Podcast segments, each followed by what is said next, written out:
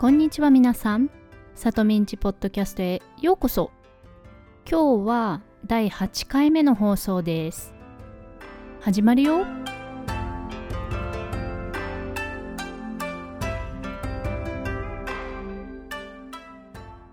改めまして、こんにちは、さとみです。皆さん、お元気ですか？私は元気です。はい。実はね、3日前ぐらいにコロナウイルスのワクチン1本目を打ちましたイェイやっとですね。うん。日本に住む友達や家族は、あの、ワクチン大丈夫？副作用はないって言いますが、まあ打たなきゃね、日本にも遊びに行けないし、どうせみんな打つことになるだろうと思って打ってきました。うん。皆さんの国ではどうですか？私が住むアメリカではワクチンがねだいぶ進んでいるので打っている人も多いかと思いますが皆さんはもう打ちましたか？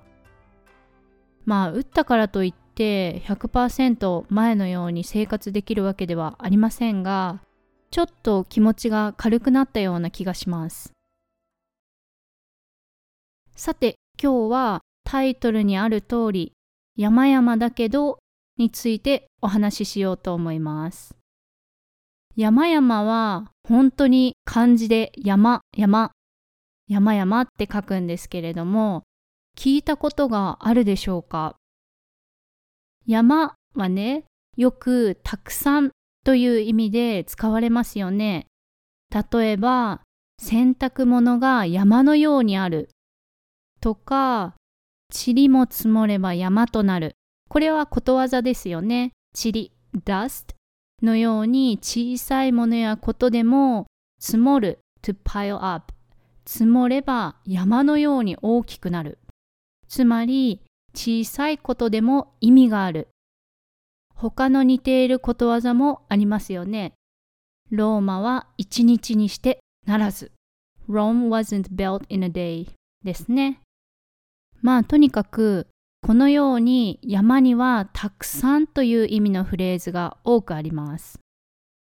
では今回の山々だけどはどういう意味なのかそれはしたい気持ちはたくさんあるんだけどです。はい。したい気持ちがたくさんあるんだけどできない。もしくはしないという時に使います。例えば誰かに結婚式はあげないの？と言われたら今すぐしたいのは山々だけどまずは貯金しなくちゃいけないからと言えます。または誰かに今度のパーティーに参加しませんか？と言われたら行きたいのは山々ですがちょっとその日は都合が悪くてということができます。でこの「山々だけど」は急にね実は日本に行きたいのは山々だけどコロナがあるからとは言うことはできません。